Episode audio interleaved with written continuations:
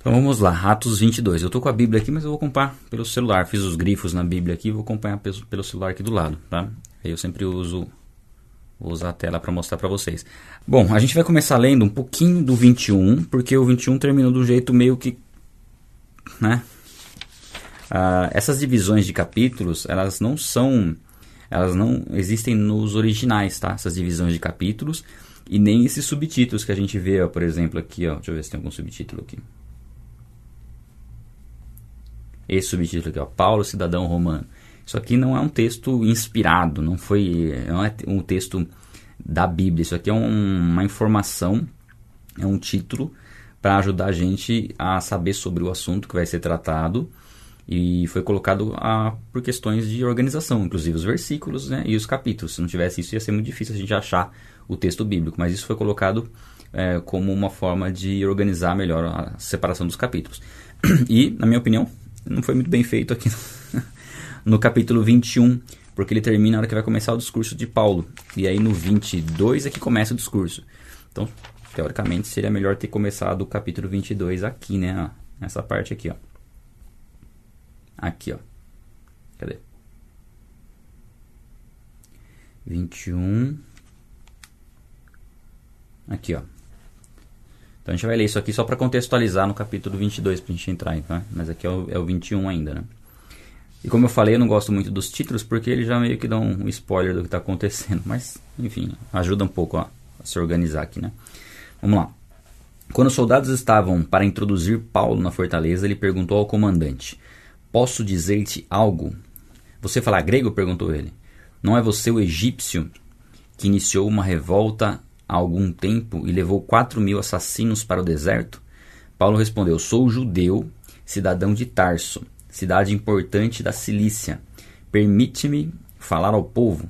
Tendo recebido permissão do comandante, Paulo levantou-se na escadaria, fez sinal à multidão e todos fizeram silêncio e dirigiu-se a eles em aramaico. Aí a gente entra uh, no capítulo 22. Irmãos, ouçam a minha defesa. Quando ouviram que lhes falava em aramaico, ficaram em silêncio. Então Paulo disse: Sou judeu nascido em Tarso, da Cilícia, mas criado nesta cidade. Fui instruído rigorosamente por Gamaliel na lei. E Gamaliel a gente comentou sobre ele lá no começo de Atos. Gamaliel foi aquele que recomendou para os líderes da sinagoga ali, né, os líderes religiosos, que não fizessem nada contra Pedro e os apóstolos, porque se eles estivessem realmente fazendo algo direcionado por Deus, nada poderia impedi-los. Mas se não fosse de Deus, aquilo ia acabar, acabar se perdendo, como já houve outras revoltas e quando o líder morreu, ninguém deu continuidade. Então foi ele que deu essa recomendação, ele era muito respeitado, esse Gamaliel, e Paulo aprendeu com ele. Né? É instruído rigorosamente por Gamaliel na lei de nossos antepassados, sendo tão zeloso por Deus quanto qualquer de vocês hoje Persegui os seguidores deste caminho até a morte, prendendo tanto homens como mulheres e lançando-os na prisão. Aqui Paulo ele está falando um pouquinho, né, de como ele perseguia os cristãos, de como ele era zeloso em defender a lei, que era o que os judeus estavam procurando defender, inclusive estavam querendo matar ele por conta disso. E ele explicando que ele já esteve do outro lado, né? Ele já fez, né, já teve o zelo e, e pela palavra, né, vamos dizer assim, pela lei que os judeus estavam tendo naquele momento. Só que algo aconteceu. Então ele faz questão de contar a sua história para ver uma identificação, né? para que ele pudesse fazer uma conexão com quem estivesse ouvindo. Paulo sempre faz isso. A gente percebe muita sabedoria de Paulo nesse sentido. Ele conversa e o discurso dele, dependendo de onde ele está, ele contextualiza para que as pessoas possam se identificar com o que ele está falando, é, ter, não ser algo totalmente fora do, do, do, do natural e aí, aí ele prega o evangelho. Aí ele fala, ele dá sempre uma introdução. E aqui ele inclusive elogia né, a, a, o zelo que eles têm, né? Pela lei, né? Pela, pelo menos tenta procurar ter um zelo mesmo. A questão do zelo só é válido se houver realmente é, entendimento. Zelo e ignorância não, não tem como caminhar junto, né? É, seguindo, ó. E como podem testemunhar, o sumo sacerdote e todo o sinédrio, deles cheguei a obter cartas para seus irmãos em Damasco, e fui até lá a fim de trazer essas pessoas a Jerusalém como prisioneiras para serem punidas. Aqui ele está falando que ele recebeu cartas e que ele estava ah, fazendo exatamente isso, indo perseguir os cristãos, prender os cristãos quando algo aconteceu. Então ele faz, ele traz isso à memória deles, né? Porque talvez eles até esquecessem quem era Paulo de fato e o que Paulo e como que foi o encontro de Paulo com Jesus. E aqui Paulo faz questão de contar novamente como foi o encontro dele com Jesus. Ah, tá, tá, tá. Ó, por volta do meio-dia eu me aproximava de Damasco, quando de repente uma forte luz vinda do céu brilhou ao meu redor. Caí por terra e ouvi uma voz que, é, que me dizia: Saulo, Saulo, por que você está me perseguindo? Então perguntei: Quem és tu, Senhor? E ele respondeu: Eu sou Jesus, o Nazareno, a quem você persegue. E aí é legal né, a gente tentar imaginar essa cena, porque Paulo estava convicto de que ele estava fazendo algo correto. Ele estava convicto de que prender os cristãos era, era, era defender a lei de Deus. Ele estava fazendo algo em favor de Deus. Quando ele tem essa, esse encontro, Jesus diz a ele, Paulo, eu sou Jesus, a quem você persegue, a gente não consegue imaginar. Né? Até você pode tentar imaginar o constrangimento de Paulo naquele momento. De que tudo aquilo que ele entendia como, como princípio, como tudo aquilo caiu por terra naquele momento. Né? É como se ele tivesse jogado no lixo tudo aquilo que ele estava fazendo, por mais. Não, e, assim, o encontro de Jesus com Paulo foi de uma forma realmente porque somente assim, para ele se converter, né? Somente tendo um encontro poderoso com Jesus, para descartar tudo que ele aprendeu ao longo da vida em uma fala de Jesus, né? Então, naquele momento, eu creio que foi um impacto muito grande de, de, de Paulo. E, e já um meio que um arrependimento imediato, né? um constrangimento muito grande né? de estar tá fazendo tão mal para aqueles que estavam é, pregando a verdade. Né? E aí ele se viu realmente defendendo algo que não era correto. Ó, que me, os que me acompanhavam viram a luz, mas não entenderam a voz daquele que falava comigo. Tá? Essa passagem aqui, é, se você pegar nos termos originais no grego, é que foi, ouviram o, o som, eles ouviram, mas não conseguiram entender aquilo que foi dito. Tá? Somente Paulo mesmo. Assim perguntei: Que devo fazer, Senhor? Disse o Senhor: Levante-se e entre em Damasco, onde lhe será dito o que você deve fazer. Esse é um ponto legal também, ó. A fala aqui, vou até grifar isso aqui, ó. Eu, eu, eu gosto de grifar. Peraí. Eu vou grifar isso aqui. Esses dois aqui. Ó. A ordem, né? Eu gosto, acho interessante a ordem que, que eu devo fazer? Bom, primeira coisa, levanta e vai. Né? Que aí você vai ver as coisas depois. Porque às vezes a gente quer resposta de Deus muito rápido, né? Daquilo que a gente tem que fazer. E Deus só nos dá um direcionamento para fazer algo. para seguir adiante, adiante aliás. para continuar perseverando. Então, por exemplo, é, o fato da gente estar tá separando um tempo para leitura. Talvez você busque direção, né, orientação de Deus em relação a algumas coisas. a única coisa que Deus orienta muitas vezes, né, no começo, é assim: continua. Continua orando e continua lendo a Bíblia. É, a instrução a instrução vai vir no momento certo. Né? E a gente tem que somente dar esse passo é, de obediência, sem necessariamente saber todos os detalhes daquilo que Deus vai nos entregar. Mas o básico nós temos, temos que fazer e descansar fazendo o que é básico. E eu não falo básico de simples, eu falo, falo básico de base, que é o essencial. É, não tem nada mais importante, nada mais importante na nossa caminhada com Deus do que leitura bíblica e oração. Não dá, não, não tem nada que se compare a isso. É mais importante do que cultos, é mais importante do que estudos, é mais importante do que é, receber profecias, é, do que orar em, línguas, do que é, que mais? Sentir a presença de Deus é mais importante. A leitura bíblica e a oração, porque a leitura bíblica e a oração serão a base para todas essas coisas acontecerem nas nossas vidas. E, e, com a leitura bíblica e com a oração, é, nós vamos ter um discernimento maior para compreender as profecias, para compreender a palavra nos cultos, para poder interpretar experiências com Deus. Então, o principal é esse. E é, um que, é uma, algo que exige essa constância, essa disciplina. Né? Por isso que a gente sempre insiste de você tentar fazer dias seguidos, né? tentar pegar um, né, um, uma rotina, né, criar uma rotina para que aquilo se torne um hábito e aí sim, a partir daí você constrói o restante. A partir da leitura bíblica E da oração você constrói o restante. Tá? Se não tiver leitura bíblica e, e oração, nem adianta fazer curso de teologia, não, vai resolver. Na verdade, vai fazer com que você se aproxime do que foi Paulo antes da conversão. Aquele que tem muito conhecimento sem prática, é, ele acaba ficando religioso, legalista. Né? Então, a oração e a leitura bíblica diária exige a prática. É, você, porque você vai ser constrangido constantemente a fazer algo. E aí, se você não fizer, por exemplo, a gente vai tirar alguns ensinamentos daqui. Se você não coloca em prática, o que acontece? Começa a ficar mais difícil participar de novo. Porque a Bíblia faz três coisas, né? Ela nos ensina, nos repreende e nos corrige, com o propósito de nos instruir, de nos educar. Então, o que acontece?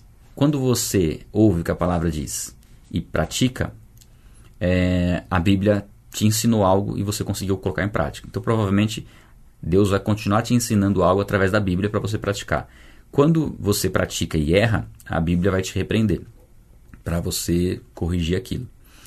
Então você fez algo, não está não tá conseguindo fazer, aí a, a leitura bíblica vai te repreender. Ó, só que você não está fazendo, você precisa fazer.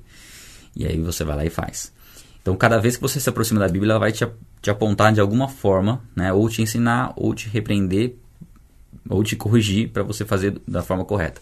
Se você não tem uma disciplina de leitura bíblica, né? ou, ou aliás, se você não coloca em prática, é, praticamente toda a leitura bíblica que você vai fazer sempre será repreensão. E ninguém aguenta ficar sendo repreendido, repreendido, repreendido o tempo todo. Né? Então, assim, a prática nos, nos dá esse, esse privilégio de muitas vezes ser ensinados, colocar em prática. E mesmo que a gente erre, Deus vai nos corrigir, mas nós, nós colocamos em prática, né? tomamos uma atitude. Por isso que eu falo que é a base é essencial, tá? Sem isso, fica muito difícil, para não dizer impossível, ter um relacionamento com Deus. Ó, os que estavam comigo me levaram pela mão até Damasco, porque o resplendor da luz me deixara cego. Um homem chamado Ananias, fiel seguidor da lei e muito respeitado por todos os judeus que viviam ali, veio veio ver-me e pondo-se junto a mim disse: Irmão Saulo, recupere a visão. Naquele mesmo instante pude vê-lo. Aqui Paulo dá uma resumidinha, né? Mas é importante que ele está falando com judeus e ele faz questão de citar um nome né, para mostrar que sim, tinha uma testemunha lá que é uma pessoa conhecida e respeitada. Então isso é legal porque isso demonstra que alguém esteve presente. Então é um testemunho é, público, né, um testemunho de alguém que viu e que provavelmente os judeus conheciam essa pessoa e que poderiam confirmar a versão de Paulo com ele. É sempre importante, né, ter esse é, não devia ser álibi, né, mas não sei se é álibi a palavra, álibi é quando a pessoa é acusada de algo, né? Mas é, Paulo estava sendo acusado de algo aqui, né? E tinha um álibi aqui, um álibi no sentido do que aconteceu, né? Confirmar a veracidade da história que ele estava contando. Sem contar que quando a pessoa diz a verdade, ela não precisa ficar se lembrando do que ela falou, ela simplesmente conta o que aconteceu. Então não há contradição quando alguém conta a verdade. Né? Ah, que mais? Ó, então ele disse: o Deus dos nossos antepassados o escolheu para conhecer sua vontade, ver o justo e ouvir as palavras da sua boca. Vou grifar isso aqui também. Ó, o Deus dos nossos antepassados, está falando com o judeu, já está falando para os judeus, ó, o Deus de Abraão, Isaac e Jacó, está falando isso. É, o escolheu, e assim, ele não está falando, ó, Deus me escolheu. Ele está falando que Ananias disse a ele que Deus o escolheu né, que é o testemunho de uma outra pessoa e não só da pessoa falando, né? É importante isso aqui também para ter credibilidade, né? Para conhecer a sua vontade, ver o justo e ouvir as palavras da sua boca. Né? Paulo teve esse privilégio né, de ver a, a Jesus. Você será testemunha dele a todos os homens daquilo que viu e ouviu. Esse aqui eu também gosto. Eu vou grifar de uma outra cor aqui. Vou pegar um. Estou grifando cores ah, um verde aqui. Não. um verde mais clarinho. Aí. E agora, o que está esperando, né? O que está esperando? Levante-se, seja batizado e lave seus pecados, invocando o nome dele. Tá? Que é importante a gente comentar essa passagem aqui. Primeiro o seguinte. É, e aí, né? O que, que a gente está esperando? Uma vez que Paulo já tinha ouvido a mensagem e já sabia o que tinha que fazer, por que, que não estava fazendo ainda? Tipo, vai, né? É, e essa é uma, uma repreensão para nós. Né? Se nós já temos a mensagem da salvação, o que, que a gente está esperando para compartilhar essa mensagem? Por que, que a gente reluta tanto em compartilhar a mensagem da salvação? Né? E de que forma a gente pode compartilhar? De várias formas. Né? Você pode conversar com uma pessoa, você pode falar do plano de salvação para ela, você pode compartilhar essa, essas leituras bíblicas, você pode curtir aí no, no YouTube. De, de, certa forma, isso ajuda a divulgação desse conteúdo que vai alcançar mais pessoas. Você pode ir lá no Instagram, na, nas postagens que a gente faz, marcar seu amigo lá. É, então, hoje, hoje em dia, a gente tem muitas ferramentas. E não é só o nosso ministério, não é só o Vai na Bíblia. A gente tem um ministério que eu gosto muito também, sei que é bem, bem uh, influente, que é o, o Jesuscope. É um ministério que também você pode divulgar os vídeos, os conteúdos deles. É, não só é o Jesuscope, tem outros ministérios, mas o que me veio à mente, assim, que tem uma linguagem bem legal para a gente divulgar, é o Jesuscope. É, o Luciano Subirá também. Luciano Subirá. É, depois eu posso fazer, trazer algumas indicações para vocês aí de, de canais que vale muito a pena divulgar. Isso é pregar o evangelho né, você divulgar conteúdos. Hoje em dia as pessoas elas estão muito né, no celular e também é, assim consumindo muito conteúdo que não edifica. Então a gente tem a, a possibilidade de divulgar e compartilhar conteúdo que vai trazer um entendimento né, da salvação de quem é Jesus Cristo. Né? Esse tem que ser o, o foco nosso. É, quando voltei a Jerusalém, estando eu a orar no templo, caí em êxtase e vi o Senhor que me dizia: Depressa, saia de Jerusalém imediatamente, pois não aceitarão o seu testemunho a meu respeito. Aqui Paulo fala que teve mais uma visão de Jesus conversando com ele, falando para ele sair de Jerusalém. Né? Aí diz assim: ó, Eu respondi, Senhor, estes homens sabem que eu ia de uma sinagoga a outra a fim de prender e açoitar os que creem em ti. É, ele está falando para Jesus. Oh, mas eles sabem que eu que eu estava do lado deles que eu ia prender, né? os cristãos. E quando fui, é, foi derramado o sangue da tua testemunha, Estevão, eu estava lá dando minha aprovação e cuidando das roupas dos que o mataram. Aqui é aquele episódio que Estevão é apedrejado, morto, que foi o primeiro mártir, né? O primeiro mártir. E Paulo estava ali. E ele lembra esse, esse exemplo, esse evento, porque foi um evento assim muito conhecido, né? É, muito significativo, a morte de Estevão. Então o Senhor me disse: Vá, eu enviarei para longe aos gentios. É, bom, o que a gente pode comentar daqui? É, eu vou até grifar isso aqui também. Eu quero comentar isso aqui. Mas já volto com o texto. Um ponto interessante aqui é que Paulo, Jesus aparece para Paulo naquele momento e fala: Ó, sai fora, sai de Jerusalém, porque eles vão tentar te não vão aceitar seu testemunho aqui e vão tentar te matar.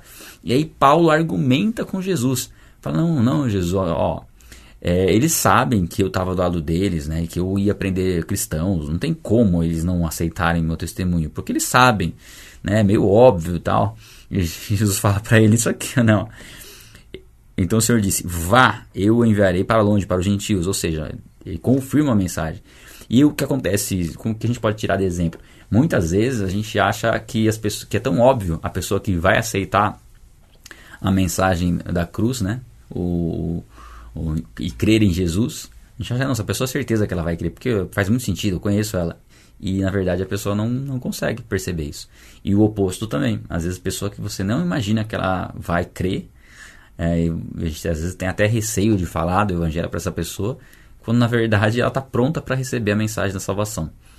E nós temos essa tendência né, de tentar avaliar uh, se a pessoa está em condições de ouvir a respeito de Jesus ou não. E a gente fica cheio de receio se vai falar de Jesus ou não. Só que não tem condição da gente saber. Né? Para Paulo estava óbvio que eles iam compreender, que eles iam entender, mas uh, o evangelho é loucura para o mundo. Né? E depende muito de como a pessoa está. É, no, sentido que, no sentido de que muitas pessoas já se sentem, é, se sentem assim, é, merecedoras de algo, né? Se sentem que são pessoas boas. E é, quando as pessoas têm esse, esse, essa autojustiça, né? Elas têm dificuldade de reconhecer a necessidade do evangelho. Né? Tem, tempos atrás eu fui pregar o evangelho para uma, uma pessoa, ela disse assim, ah, mas isso aí é mais para quem está precisando, né? então, tá, então tá bom. Né? Como se buscar a Deus fosse só quando houvesse uma necessidade de, de transformação de caráter, né? E a pessoa declarando isso, ela já mostra que ela entende que com ela está tudo bem. Né? Com ela, o caráter está tudo em ordem, serve a Deus, conhece a Deus, quando na verdade não conhece, né? Então nós não temos condições de, de adivinhar como está o coração das pessoas. É realmente estar sensível à voz do Espírito Santo para o que nós devemos fazer e o que não devemos fazer. Aqui Paulo tentou argumentar ali, um pouco na racionalidade, mas Jesus falou: ó, sai, porque agora tem um outro propósito para você. Aqui eles não vão aceitar seu testemunho, mas os gentios vão. E aqui Paulo fala isso, né? É, dos gentios. E o que acontece? Ó, a multidão ouvia Paulo até que ele disse isso. Ou seja, até Paulo dizer que foi enviado aos gentios, os judeus estavam ouvindo Paulo e provavelmente concordando e achando muito interessante a experiência dele. Ah, Paulo, é, realmente Paulo era aquele que perseguia os cristãos. Ah, sim, poxa, ele tem essa visão né, de, de Jesus, tal, né, quem é esse Jesus? Poxa, ele depois ele foi, é, foi até a, casa de, de, Ananias, Ananias a gente conhece. Tal. Então provavelmente eles estavam curiosos né, com o que Paulo estava falando, mas aí a hora que entra é, a direção de ir para os gentios, aí havia esse preconceito né, completo contra os gentios. Né? Os judeus entendiam que os gentios eram um povo pagão e que ah, o cuidado de Deus era algo exclusivo deles, né? sendo que na verdade Deus queria usá-los sempre. Né? Sempre foi o propósito de Deus através do povo judeu, através da nação, abençoar todas as outras nações. A gente vê isso lá em Abraão já. Mas eles não entendiam dessa forma, e aí quando a verdade confrontou uma crença que eles tinham, aí eles ficaram doidos, não. A multidão ouvia Paulo até que ele disse isso. Então todos levantaram a voz e gritaram: Tire esse homem da face da terra, ele não merece viver. É, olha, olha que coisa, gente. É absurdo, né? É, estando eles gritando, tiraram suas capas e lançando poeira para o ar. O comandante ordenou que Paulo fosse levado à fortaleza e fosse açoitado e interrogado para saber por que o povo gritava daquela forma contra ele. Então aqui, o, comandante, né? Se não me engano era Cláudio que estava aqui. Não, o comandante não sei se era Cláudio ou era um dos chefes ali do, dos centuriões, né? Mas ele falou: Nossa, esse cara deve ter feito algo muito grave, porque o povo tá. Deve ter falado alguma coisa muito grave. E. Porque falou em aramaico, né? Provavelmente eles não entendiam aramaico. Então é, não entenderam que, por que, que o povo se revoltou naquele ponto, aí achou já que Paulo tinha algum, alguma questão aí complicada e mandou açoitar ele. Uh, aqui, para interrogar e saber por que estava acontecendo, né? Então o amarraram a fim de açoitá-lo.